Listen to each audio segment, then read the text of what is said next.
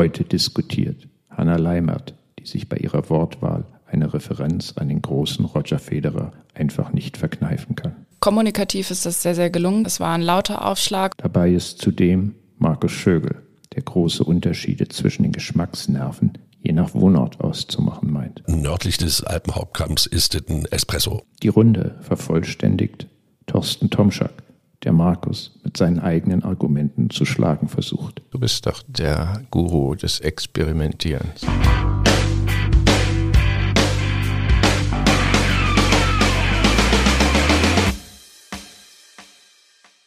Dann freue ich mich auf das erste Thema. Villa hat Anfang September den ersten rein plant-based Supermarkt in Wien eröffnet mit dem klangvollen Namen Billa Pflanzilla. Für die, die Billa jetzt nicht kennen, der Name ist ursprünglich aus den Wörtern billiger und Laden entstanden, also billiger Laden. Die Kette zählt zu den größten Lebensmittelhändlern in Österreich und gehört seit Ende der 90er Jahre der Rewe-Gruppe an. Viele verbinden, glaube ich, mit Billa so die klassische Leberkässemmel, die man da an der Wursttheke bekommt. Also das ist noch das, was ich so im Kopf habe. Und unter diesem Aspekt verwundert doch das neueste Projekt vielleicht ein bisschen. Bei Billa Pflanzilla handelt es sich um einen neuen, 200 Quadratmeter großen Store, auf dessen Fläche 2500 vegane Produkte angeboten werden und ausschließlich vegane Produkte. Dabei ist es der erste vegane Laden einer Supermarktkette im deutschsprachigen Raum. Eine ähnliche Richtung hat Burger King jetzt schon in den letzten Wochen in Österreich eingeschlagen. Im Juli äh, 2022 eröffnete in Wien eine rein pflanzliche Burger King Filiale. Außerdem hat Burger King eine österreichweite Kampagne mit dem Claim Normal oder mit Fleisch lanciert, inklusive eines recht aufmerksamkeitsstarken Videos auf Social Media, in dem die Gäste einer Filiale bei der Bestellung gefragt wurden, ob sie nun das Produkt in normaler Ausführung oder mit Fleisch haben wollen. Das Video verlinken wir auch in den Show Notes. Meine Frage jetzt an euch, Billa Pflanzilla und auch der vegane Burger King, ist das eine smarte Strategie, vielleicht sogar ein Hinblick auf folgende vegane Rewe-Filialen oder deutsche Burger King-Filialen oder eher ein Einzelfall für Hipster-Großstädte? Ist schon Hipster. Wien genau im Hipsterviertel und in Berlin kann ich mir sowas genauso gut vorstellen. Aus dem Marketing-Blickwinkel tolle Initiative von Billa, aus der Kundinnen-Sicht ohne Frage auch. Also wenn ich mir vorstelle, ich wäre Veganer, wäre ich schon sehr, sehr glücklich, wenn ich nicht überall durch die ganze Welt laufen muss, um meine veganen Produkte zusammenzusammeln. Wenn das an einer Stelle alles konzentriert ist, finde ich das wunderbar. Mein Eindruck ist auch, ist ein wunderbar gestalteter Laden, in dem man sich wohlfühlen kann. Von daher sehr, sehr interessanter Ansatz. Ich würde versuchen zu differenzieren zwischen dem, was Burger King macht und was Billa da versucht. Als erstes finde ich interessant, das, was ähm, du auch sagst. Anscheinend trennt die vegane Lebensweise sehr stark Kunden von, ähm, von anderen nicht puren veganen Kunden. Und das würde ich mal unterschreiben. Also das ist schon eher ein Lebensstil, der übergreifend ist und gar nicht mal hipstermäßig, glaube ich, nur belegt ist, sondern es gibt Menschen, die sich diesem Lebensstil verschreiben. Bei diesen Kunden kommt das eben extrem gut an. Aber die Frage ist, ob man sich damit nicht eigentlich ein bisschen Potenzial auch nimmt. Wenn ich jetzt aus Handelssicht mir das angucke und sage, ich probiere einen Standort aus, wo ich wirklich ein Projekt, wo ein Sortiment zuschneiden kann, finde ich das spannend. Aber das Signal ist ja auch, die anderen können draußen bleiben. Und jetzt steht auch noch Billa ein bisschen drüber. Und jetzt komme ich zu Burger King. Die größte Kritik, die ja Burger King abgekriegt hat, ist quasi, wir schreiben dir vor, was du essen sollst, wenn du in diesen Laden kommst. Und Burger King hat ja immer gesagt, zum Beispiel, es geht um Auswahl, Choice etc. Und du kannst bei uns die wildesten Optionen wählen. Dann frage ich mich, ob dieses Vorschreiben eines bestimmten Produktsortiments in einem Restaurant sehe ich sehr kritisch wie Burger King. Und bei Pflanzilla habe ich so ein bisschen das Gefühl, das testen wir jetzt mal aus und gucken, wie das funktioniert. Das ist auch völlig richtig. Wie immer, ich finde ja Testen und Ausprobieren super. Aber ich glaube, dass das andere Kunden auch wiederum abschreckt, weil dieser Zielgruppe der, der Veganen ist nicht anheim, sich mit anderen zu integrieren, sondern die suchen bewusst eine Ausgrenzung. Deswegen Laden schlau, aber dass da nun auch noch Billa draufsteht, da weiß ich nicht, ob das der Gesamtmarke so hilft und dass das so schlau ist. Also das mit der Ausgrenzung sehe ich jetzt nicht. Wenn du als, wie sagt man neudeutsch, Flexitarier genau. mal auf dem Trip bist, Absolut. dann weißt du jetzt in Wien, wo du hinzugehen hast. Ich finde den Zugang gut, dass es endlich nicht mehr diese vegane Bio-Reformhaus, ein bisschen verstaubte Ecke ist, sondern dass es da rausgeholt wird und ja auch Spaß machen kann. Und ich, ich finde wirklich, diese, diese Produkte, auch da fängt es ja eigentlich schon an, dass Produkte nicht mehr vegan benannt werden, sondern plant-based. Das ist ja ein völlig anderer Ansatz. Ja, also nochmal, ich glaube, dass es sinnvoll ist, sowas auszuprobieren und ich glaube auch, dass da Händler eine Kompetenz haben, neue Sortimente zu zimmern. Und ich glaube auch, dass das ein Händler ausprobieren muss, um zu gucken, in welche Richtung es geht. Ich glaube aber auf der anderen Seite auch, wenn man diesem Veganen wirklich eine Chance geben will, die wirklich im breiten Markt ist, also siehe unsere lieben Freunde von der Rügenweider Mühle, dann glaube ich, muss man gucken, dass man das nicht unbedingt begrenzt. Weil ich glaube, dass die große Chance für den Flexitarier auch darin besteht, sich nicht eben nur über vegan zu informieren, sondern sich zu sagen, ich suche mir die Optionen aus, die ich in einem normalen Supermarkt auch habe. Nichtsdestotrotz glaube ich schon, die Idee zu sagen, wir pushen das nach vorne, ist ein Innovationsansatz, den man sich ruhig angucken kann. Ob der das Potenzial jetzt hat für 15 Läden, 20 Läden in Österreich, da würde ich kritisch hinterfragen, weil du wirklich damit also sortimentsbezogen in die hippen Ecken gehst. Dann kommt Wien, ich glaube, dann kommt noch Graz, dann kommt Salzburg, aber dann bist du auch ganz schnell bei Größen, wo du dich fragst, wie groß ist das Hipster-Segment in diesen Städten? Aber das ist eine Geschichte, glaube ich, das ist ein Rollout. Aber die Idee ist zu probieren, die finde ich absolut richtig. Im Handel, du brauchst immer mehrere Zielgruppen, um so einen Laden auch voll zu kriegen, um die Frequenz reinzukriegen. Und wenn du dich nur auf eine begrenzt, weiß ich nicht, ob das. Das ist ja aber auch die Frage, welchen Zweck verfolgt es jetzt? Also Klar. ist es wirklich dafür da, dass es jetzt eigenständig funktioniert oder hat das Absolut. auch einen Image-Aspekt, äh, da zeitgemäß reinzugehen? Klar. Also das sehe ich viel mehr. Man hat ja auch 2017 war es, glaube ich, die Vegansläden. Da ist es ja nach hinten losgegangen oder nicht nach ja. hinten, aber ich meine, das Unternehmen ist insolvent ja. gegangen und die, die meisten Läden mussten geschlossen werden. Das hat ja schon gezeigt, dass es schwierig ist, solche ja. Läden aufzubauen Eben. und durchzuführen. Aber grundsätzlich als Unternehmen jetzt in, in das Segment reinzugehen, absolut sinnvoll. Und auch zu Beginn natürlich mit einer Zielgruppe, wo man mit hoher Wahrscheinlichkeit auch erfolgreich darauf arbeiten kann. Ja, dass du halt dahin gehst, in den urbanen Bereich, wo Menschen leben, die vielleicht auch ein bisschen Geld haben, weil die Produkte mhm. sind ja nicht günstig, deren Lifestyle auch darauf Klar. ausgerichtet ist, finde ich also vollkommen nee, nachvollziehbar. Nochmal, habe ich überhaupt kein Problem mit. Ich tue mich, ich tue mich mit zwei Sachen schwer. Ob das skalierbar ist ob das wirklich funktioniert, dass du da mehrere Läden, also wirklich nachhaltig mehrere Läden draus machst. Und das andere, wo ich das Problem sehe, ist so ein bisschen das, diese, dieser Endorser, der mit Billa dahinter hängt. Da hätte ich, da habe ich ein bisschen Probleme mit, das darunter aufzuziehen, dass die dann den Pflanzilla und dergleichen das gut branden, einzeln branden und auch eine Story bauen. Ich glaube, das geht.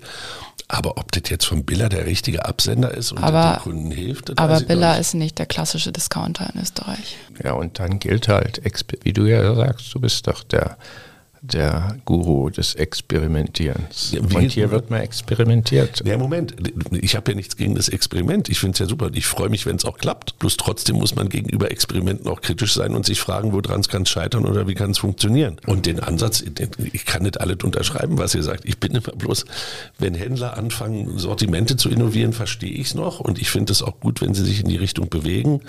Und ich finde auch, dass man diesen veganen Trend oder beziehungsweise das Movement mitnimmt.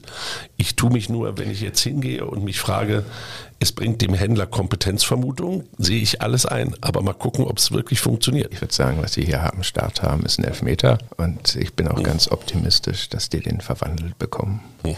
Gut. Also aus meinem Blickwinkel gibt es dafür einen Markt, ganz, ganz sicher in vielen urbanen Bereichen. Und ich glaube auch, dass Burger King aus dem Fastfood-Markt als Gewinner damit hervorgeht mit der strategischen Entscheidung, bin ich fester Überzeugung. Da bin ich nicht so sicher. Meinst nicht? Ich kann nichts damit anfangen, irgendwas Pflanzenbasiertes bei Burger King zu kaufen. Da gibt es bessere Absender. Hast du es mal probiert? Ich esse es, aber ich will es nicht von Burger King. Siehst Ganz du, schlichtweg.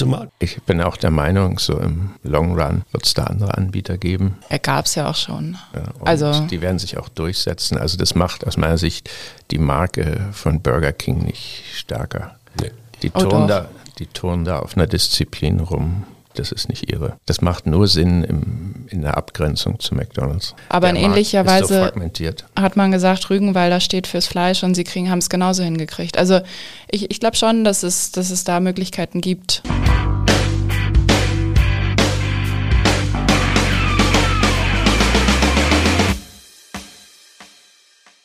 Das Thema, das ich heute mitgebracht habe, ist das Thema, das wahrscheinlich jeder Schweizer Hörer sowieso auf, der, auf dem Zettel hatte für heute. Es geht um die Marke Coffee Bee, der Migro die vor wenigen Tagen hier in der Schweiz eingeführt wurde, mit einem großen Trommelwirbel. Coffee Bee ist eine Marke der Migro Industriebetriebe, die zuständig sind innerhalb der Migro für die Einführung von Produktinnovationen in den wichtigsten zehn Industrien und Branchen, die die Migro mit Eigenmarken eigentlich bespielt. Die Marke Coffee Bee läuft als Submarke unter Café Royal und ist im Markt jetzt als große Innovation angekündigt oder eingeführt in den ersten Tagen als kapsellose Kapsel. Das ist ein Coffee Ball, wie sich das nennt, also deswegen auch Coffee Bee. Das ist ein Ball, ein brauner Ball aus Kaffee, der umhüllt von einer Beschichtung aus Algen, wenn ich es richtig verstanden habe. Das ist ein Kaffeesystem sonst analog wie zu den anderen Kapselsystemen. Dazu gibt es eine Kaffeemaschine, die ich kaufen muss. Man tut diesen Ball da rein, drückt auf den Knopf, unten kommt ein Kaffee mit Crema raus, also wie bei allen anderen Kapselkonzepten auch. Und dann kann man aber diesen Ball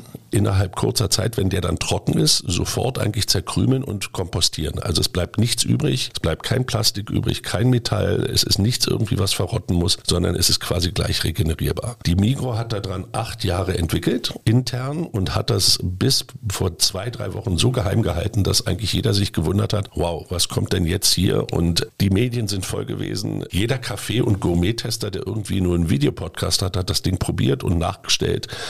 Und die Meinungen sind relativ divers zu dem Thema. Zu kaufen gibt es das Ganze bei M Electronics. Dort kannst du den Kaffee auch degustieren, da kann man den auch trinken. Die normalen Coffee Balls gibt es dann in der normalen Migro zu ähm, 94 die Packung. Verschiedene Geschmacksrichtungen bis zum Lungo hin. Eigentlich ein Sortiment, was sehr ansprechend ist. Wie gesagt, ein Razor and Blades Konzept. Also du musst sowohl Kaffeemaschine kaufen, bis dann auch auf die Kugeln eingeschossen. Also wirklich etwas, wo man momentan nicht mit gerechnet hätte, dass da in dem Kapselgeschäft wirklich einer kommt, der dieses Ökoproblem, sage ich mal, dieses Entsorgungs-Recycling-Problem so proaktiv angeht. Ich frage euch, was haltet ihr davon? Kommunikativ ist das sehr, sehr gelungen gewesen. Also ja. es war ein lauter Aufschlag und ich glaube oder bin auch der Meinung, dass, dass dieser Weg zu sagen, das ist die nächste große Revolution am Kaffeemarkt, ist der richtige Ansatz für sowas. Die Medien und die, die Reichweite gibt dem ja auch, wenn nicht alles positiv ist, schon recht. Womit ich mich eher schwer tue, ist, ist die Alleinstellung, also der USP, dass es einfach nur darum geht, dass man keine Verpackung hat. Also dass das jetzt der große Vorteil sein soll. Und auch wenn man sich dann das äh, Branding dahinter anschaut, Name, wie sieht das aus, wie, wie ist die Haptik von der Maschine, von den Kaffeebällen, finde ich fraglich und weiß ich auch nicht, ob sich das je gegen eine Marke wie, wie Nespresso durchsetzen kann. Ich bin auch der Meinung, gut gelauncht das Ganze, allerdings nur in der Schweiz. In der Schweiz hat der Launch ohne Frage funktioniert und zwar so die klassische Mechanik. Äh, man behauptet, größte Produktinnovation in der Firmengeschichte. Seit geschnitten Brot. Ja, und jetzt ist es einfach so, da surft man die Welle, die Apple weltweit surfen kann. Die Migro ist halt ein Thema in der Schweiz und wenn die Migro was macht, dann findet das in allen Medien statt, in den klassischen, in den sozialen Medien und das hat man cool genutzt. Das muss man schlichtweg so sagen. Ich glaube auch, dass die Migro in der Schweiz damit eine Chance hat, weil sie ja eben nicht nur die Migro-Marke nutzen kann und die gut eingeführte Café Royal-Marke, die ja auch im Migro-Eigenmarkensortiment Premium signalisiert. Die Preislage ist ja vergleichbar mit Nespresso, also ist was mhm. Teures, was hier angeboten wird. Und dann hat man halt in der Schweiz ein riesen Distributionssystem, da kann man in die Regale die eigenen Produkte stellen. Ich glaube, eine Internationalisierung, auch wenn es wunderbar patentiert sein sollte, ist dann schon schwieriger. Aus eigener Kraft halte ich das für ziemlich unmöglich. Also wird man mit anderen kooperieren müssen, um überhaupt international zu gehen. Das ist mal rein hypothetisch. Sie haben ja schon in petto, so sagen Sie, den französischen Markt. Dort gibt es einen Partner. Und jetzt muss man auch noch was, glaube ich, zu den Migro-Industriebetrieben sagen. Also die Migro-Industriebetriebe sind die zehn größten Industrien, für die, die es nicht wissen, die in der Migro alle mit, mit Eigenmarken gespielt werden. Diese Eigenmarkenkonzepte gehen in der Schweiz exklusiv an die Migro. Gleichzeitig haben aber diese, diese, diese Firmen einen extrem großen Markt, in dem sie halt Handelsmarkenkonzepte für andere Händler weltweit bauen. Und die Idee zu sagen, wir gehen jetzt in den Markt rein, wo wir das multiplizieren können, wo wir skalieren können, außerhalb des Heimmarkts, das finde ich spannend. Mit der Innovation nach Frankreich zu gehen und sagen, guck mal, damit hast du ein nachhaltiges Kapselkonzept, mit Corte Inglés zu reden oder mit Carrefour oder meinetwegen auch mit Marks Spencer. All die haben einen riesen Zugang auf einmal dann zu einem nachhaltigen Kaffeekapselkonzept. Und dann zur Positionierung. Ist das erste Kaffeekapselsystem der Welt ohne Kapseln. Das klingt für mich wie Curryhuhn ohne Curry und Huhn. Klar ist die Aussage die, wir nehmen diese Technologie auf, die Nespresso erfunden hat. Also wir komprimieren den Kaffee so, dass wir dann raus einen schönen Espresso haben auf Top-Niveau. Verstehe ich. Aber dann kommen wir eben zur Argumentationslinie. Warum kaufen Menschen Espresso? Thema ist Convenience. Haken dran, das wird das Mikroprodukt wahrscheinlich auch können. Dann geht es um die Geschmacksfrage und dann irgendwann weiter hinten im Kaufentscheidungsprozess kommt dann das Thema Nachhaltigkeit bei vielen Kundinnen und Kunden. Die kaufen Nespresso wegen Convenience, nicht wegen Nachhaltigkeit. Wenn Nachhaltigkeit mein Hauptargument sein sollte, dann gibt es viele Substitutionsprodukte und zwar schon seit Jahrhunderten teilweise. Ja, aber jetzt kommst du mit etwas, glaube ich, wo wir, was sicherlich richtig ist, wenn wir die Nachhaltigkeitsdebatte führen, dass du jetzt rational, funktional beurteilen musst, was jetzt hier besser ist. Und ich glaube, da ist es für einen Kunden sehr einsichtig zu sagen, keine Kapsel, kein Plastik, kein Alu, hört sich schon mal besser an. Alleine von der Idee her, die Source of Business da zu sehen, wo alle anderen die größte Schwäche haben, ist ja betriebswirtschaftlich erstmal nicht doof. Da kann man ja mal einen Haken dran machen. Wenn wir über Nespresso immer geredet haben, haben wir gesagt, na, der Login funktioniert ja deswegen, du bist gebunden, weil, und jetzt kommt's, der Kaffee nicht nur convenient ist, sondern der auch noch eine Crema hat und der auch noch wie ein Espresso schmeckt. Also da kannst du jetzt mit dem Italiener lange diskutieren. Aber nördlich des, nördlich des Alpenhauptkamms ist es ein Espresso und kannst machen, was du willst. Und dieses Zelebrieren dieser Kapsel, womit ja ein Espresso angefangen hat, in dem die, die haben dir ja wie ein Humidor so eine Kiste gegeben, wo die mhm. Varianten drin waren. Die haben da richtig einen Aufschlag mitgemacht macht, da ist der Geschmack was ganz Wichtiges. Und ich glaube, es ist, wenn es nur Convenience ist, dann würde man sich, glaube ich, nicht auf Nespresso einlassen. Dann gehört der Geschmack dazu. Und die Marke dahinter, also so. mit den Stores. Also ich glaube, so. das ist ein ganz großer äh, Teil. Die eigentlich hässlichen Kaffeekapseln sind so. inzwischen so aufgeladen mit ja. Emotionen und genau. Image, dass sie eigentlich schick aussehen. So, ja. und als Händler, wenn du wirklich hingehst und dieses Konzept der, des Private Labels damit skalieren kannst, du bietest jedem Händler eine Chance, ein Sortiment zu haben, was kein anderer hat. Da stimme ich dir durchaus zu. Also im Wettbewerb mit einem Espresso hat man durch diese Kaffeekugeln jetzt wirklich ein Argument an der Hand, welches für jede Kundin, jeden Kunden sehr, sehr einfach nachzuvollziehen ist. Das glaube ich schon. Das kann man auch kommunikativ so verpacken. Meine Frage ist tatsächlich immer noch die, reicht das? Komme ich in allen anderen Dimension gegen Nespresso an. Ist halt nun mal der Pionier, ist der Erfinder. Und wie wir ja auch diskutiert haben, die haben ihre Kaffeekapseln mit so viel Image und Lifestyle ja. aufgeladen. Den Job, den George Clooney da jahrelang ja. ausgefüllt hat, den darf man gar nicht unterschätzen. Das ist schon ein sehr, sehr dickes Brett, was man da im Wettbewerb bohren muss, um dagegen anzukommen. Wirklich das Einzige, was sich unterscheidet, ist die Verpackung oder was sie hervorheben. Und das reicht für mich nicht. Naja. Und da ich eben den, den Geschmackstest momentan nur bei M Electronics machen kann, limitiere ich natürlich den Zugang für meine Kunden und baue eine Barriere auf oder gar keinen Zugang, wo ich selber dann ein Problem kriege, weil je mehr jetzt online testen und je mehr jetzt ihre Podcasts machen und anfangen und sagen, also es gibt schon die ersten, die sagen, naja, da kann ich mir schon What Else vorstellen. Ja, also dann kommen genau diese Spiele und dieser Produkttest, ob das, das ist meiner Meinung nach einer der wichtigsten Zugänge, den ich nutzen muss. Und hier das Private Label Geschäft aufs nächste Level zu heben und zu sagen, wir können MeToo mit einer Produktalternative, die ökologischer ist im Kapselmarkt, das ist für Händler im B2B-Geschäft ein Sortiment, wo die sagen, das würde das super ergänzen. Damit ist das aber nicht der Breakthrough, den man vermutet mit einer radikalen Innovation, sondern es ist ein MeToo-Geschäft.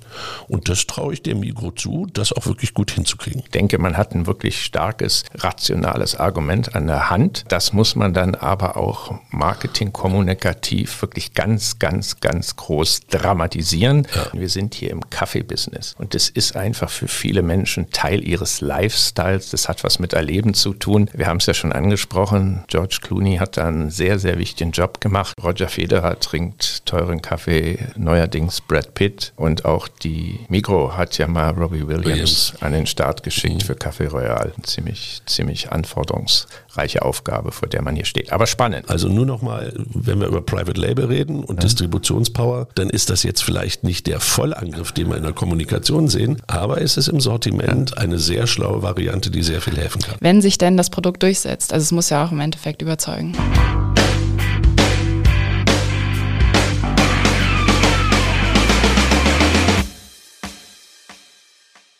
Ich habe die große Freude, unser drittes Thema einzuführen.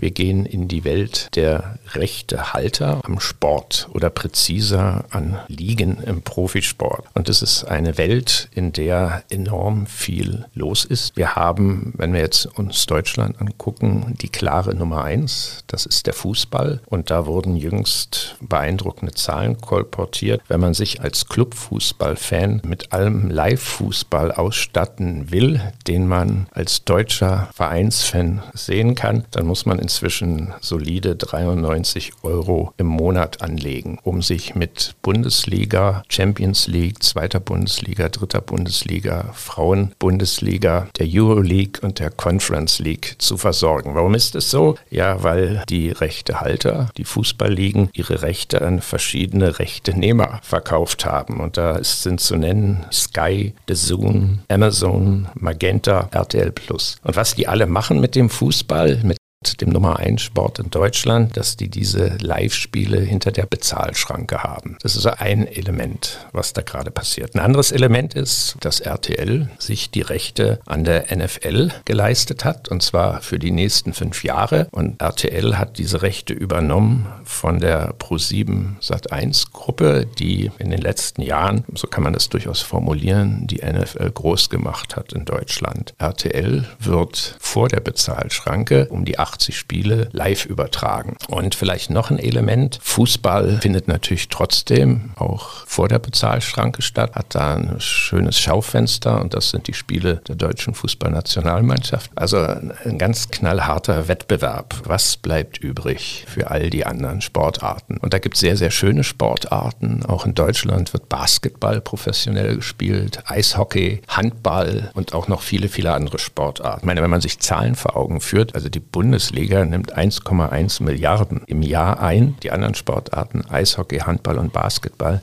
nehmen zusammen im Moment 15 Millionen ein. Also 1,1 Milliarden nur für die erste Bundesliga gegen 15 Millionen aller drei anderen Sportarten zusammen. Das sind ganz andere Dimensionen. Und da gibt es jetzt eine ganz, ganz spannende Initiative seit anderthalb, zwei Jahren. Es gibt ein Unternehmen, das hört auf den Namen S-Nation. Beziehungsweise neu auf den Markennamen Dein buchstabiert DYN. Und das Unternehmen wird betrieben vor allem von Christian Seifert. Und Christian Seifert ist in dem Business echte Prominenz, war jahrelang und sehr erfolgreich der Chef der DFL. Das ist das Unternehmen, was die Fußball-Bundesliga vermarktet. Und Christian Seifert ist eine Kooperation eingegangen mit dem Springer Verlag und ist jetzt hingegangen und kauft für seine Streaming-Plattform, die demnächst live gehen wird, Rechte ein. Und er hat schon eingekauft, die Rechte an der Basketball Bundesliga, an der Handball-Bundesliga, an der Volleyball-Bundesliga und an der Tischtennis-Bundesliga. Und seine Idee ist im Grunde, wie man so etwas despektierlich formuliert, für die vernachlässigten Sportarten eine Heimat zu bilden. Meine Frage an euch, hat solch eine Initiative überhaupt eine Chance in dieser Landschaft, die ich grob umrissen habe? Die Ligen, die sind im Endeffekt sicherlich Gewinner davon. Sie haben eine höhere Reichweite, sie kommen sowohl ins Free TV als auch hinter die Bezahlschranke. Also man hat beide Aspekte, man hat die Medienpartnerschaft. Also da ist sicherlich ein Vorteil, dass die die Reichweite und Aufmerksamkeit bekommen und darüber dann auch wieder Sponsoring, Ticketverkäufe, Merchandising. Also das denke ich schon. Frage ist mehr, wird diese kritische Masse erreicht? Also holt man da wirklich alle Menschen oder die Konsumenten hin auf diese Plattform, überzeugt sie davon, da ihr Abo abzuschließen, auch wenn sie nicht an allen vier oder mehr als einer Sportart interessiert sind. Also das wäre jetzt ein bisschen dieser kritische Faktor, den ich dahinter sehen würde. Als ehemaliger Feldhockeyspieler, begeisterter Basketball-Fan finde ich es gut, wenn jemand sich darum kümmert, diese Sportarten auch wirklich medial so aufzubereiten und dann die Möglichkeit zu geben, das auch zu vermarkten. Ich glaube auch, dass das gesehen auf die jeweilige Zielgruppe etwas ist, was attraktiv ist. Ich glaube, es wird vehement darauf ankommen, wie das gebundelt wird und wie das hilft, überhaupt zu kommunizieren, dass du jetzt quasi nicht der Sportkanal 1 bist für den Rest, der da durch die Gegend turnt, sondern ich glaube, als erstes musst du, glaube ich, dann wahrscheinlich drauf gehen, für diese Zielgruppen genau zu sein und die erstmal zu überzeugen, dass du ein Angebot bist, das die Bezahlschranke auch rechtfertigt. Und dann muss man vielleicht wirklich bald nachdenken, Cross-Selling, Upselling-Potenziale zu identifizieren. Die große Schranke wird sein, wie viel Zeit hat ein Mensch überhaupt vor dem Fernseher zu verbringen. Es gab mal eine ganz fiese Kolumne, ich glaube, es war im Independent und der hat geschrieben, Kinder, wie viel wollen wir denn eigentlich noch unsere Familien auseinanderreißen, wenn man die Premier League gucken will? Also wenn ich ja, wenn ich mir das diese Woche angucke, was da alles läuft, zwei Tage Champions League, Bundesliga links und rechts, rauf und runter, dann bin ich eigentlich inzwischen jeden Abend damit beschäftigt, irgendeinen Fußballsport zu gucken. Das ist nun mal in der Schnittmenge das, was den meisten Deutschen irgendwie beschäftigt, auch wenn er Basketball noch ganz gut findet. Da ist die Frage, wie viel Sehbudget gebe ich mir eigentlich noch darüber hinaus für andere Sportarten? Und alleine von dem, ich sage jetzt mal, Share of Brain, den du da haben kannst, oder Share of Attention, den du, den du da haben kannst, wird das schwierig, das nochmal zu vermarkten. Wenn du richtig tief in die Zielgruppen reingehst, wenn du die abholst und das Alba-Spiel drei Stunden vorher und vier Stunden hinterher mit einem supergeilen Content bespielen kannst und das Spiel gegen die Baskets Bonn so aufbauen kannst, dass das der heißeste Event der Woche ist, also Monday Night Football zum Beispiel, wie wir es mit, der NFL gemacht haben, dann kann ich mir vorstellen, dass das für die schmale Zielgruppe der Basketballfans etwas ist. Die Frage ist, wie breit du das aufziehen kannst und dahinter dann wirklich so genau das treffen kannst. Ja, und wie sich auch diese Formate umsetzen lassen. Also sie müssen ja, ja von Qualität sein, da muss man auch ordentlich Geld in die Hand nehmen. Wobei ich denke schon bei den Handballern, äh, die haben ja schon eine relativ große Zielgruppe und Fangemeinschaft. Also die ja, ist ja nicht zu unterschätzen. Ja, wir reden schon bei allen Sportarten, ob das jetzt Handball, Basketball ist oder Eishockey, wir reden schon immer von einigen Millionen Fans, also, die sich für diesen Sport interessieren. Ja. Das muss man ganz klar also, sagen. Ich glaube auch nicht, dass das eine Nischengeschichte ist, aber es ist sehr spezifisch und du musst auch dann wirklich den Content so bieten können, dass du in dem Thema Basketball also richtig vertikal unterwegs bist. Also von den Vereinen durch alles so bespaßen kannst, dass du da wirklich Content bietest, der auch einzigartig ja, ist. Ich glaube eben in der Vergangenheit war das Hauptproblem, Markus, du hast es im Grunde schon richtig besprochen, diese Sportarten wurden in Relation zum Fußball oder eben auch zur NFL ja. nicht richtig inszeniert. Ja, ja, und das finde ich faszinierend und absolut richtig an dieser Initiative oder an diesem Unternehmen, was der Christian Seifert zusammen mit dem Springer Verlag aufbaut. Diese Kooperation mit Springer heißt ja eben auch eine Kooperation mit einem wirklich mächtigen Medienpartner, der drumherum Geschichten erzählen kann. Und was man ja auch hört, sozusagen Richtung Free TV, dass es eine enge Kooperation zumindest schon mal mit der ARD gibt und unter Umständen auch mit dem ZDF. Und das sind die richtigen Ansätze, denn im Kern könnte man ja auch hingehen und sagen, ja, das gab es ja bisher schon und dann hieß es in Deutschland Magenta. Aber das war ja teilweise wie Schulfernsehen. Ich glaube wirklich, aber auch dieses Potenzial dahinter, das machen zu wollen und groß machen zu wollen, ist, glaube ich, auch ein Riesenstretch, der da möglich ist. Aber da musst du auch noch gehörlich auf Vereinsseite professionalisieren, dass du da hinkommst, dass du das mit dem gleichen, mit dem gleichen Elan fahren kannst. Das ist ja nicht nur die Rechte, sondern der Content muss kommen. Du musst es hinkriegen, dass, dass die, also da kannst du dich dann von der NBA befruchten lassen oder der Rugby League auch in Frankreich befruchten lassen, wie man damit umgeht. Aber das ist schon auf jeden Fall richtig. Ich hoffe, dass das eben nicht nur richtig ist für die einzelnen Branchen, sondern dass du die Quervermarktung hinkriegst. Also dieses Cross-Upselling. Weil ja. das ist, glaube ich, das, wo es dann darum geht, den Kunden auch wirklich auszuschöpfen. Ja, und dass du die Fans mitnimmst. Also ich meine, es gibt ja die kritischen genau, Gegenstimmen, richtig. dass man jetzt sagt, die, die Ligen haben sich verkauft. Also ja. das ist halt immer das Problem mit den Kernfans ja. und neue Fans gewinnen. Es ist halt ein Wechselspiel. Du brauchst Live-Übertragungen von deinen Spielen. Nur so bist du interessant für Sponsoren. Das heißt halt auch, wenn du Basketball, Handball oder Eishockey bist, musst du und willst du auch irgendwo im Free-TV stattfinden, nicht nur hinter der Bezahlschranke. Aber ganz, ganz wichtig ist, dass deine Spiele erstmal überhaupt übertragen werden in sehr, sehr guter Qualität. Und das wird Christian Seifert mit seinem Unternehmen S-Nation sicherlich liefern. Davon bin ich also absolut überzeugt.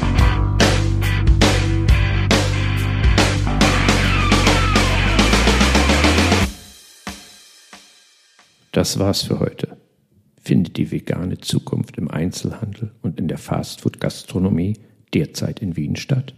Sind Pflanzilla von Billa und das mit alternativen Proteinen aufgepeppte Sortiment von Burger King der richtige Schritt in die richtige Richtung? Die Schweizer Mikro war innovativ und hat Kapselkaffee ohne Kapseln oder besser ohne Kapselabfall erfunden. Eine radikale Innovation, die die Welt aufmischen wird oder doch nur etwas für den Schweizer Markt. Ex-DFL-Chef Christian Seifert zusammen mit dem Axel Springer Verlag baut eine Streaming-Plattform für Profi-Randsportarten auf. Hat das im Fußballland Deutschland überhaupt eine Chance? Falls ihr mehr zu diesen Fragen wisst als wir, könnt ihr auf unseren LinkedIn- und Instagram-Channels eure Weisheiten mit uns mit der restlichen Marketing-Community teilen. Die Links findet ihr in den Show Notes. Zudem befinden sich dort auch Links zu verschiedenen Quellen, die Auskunft zu den heute diskutierten Themen geben. Auf Wiederhören.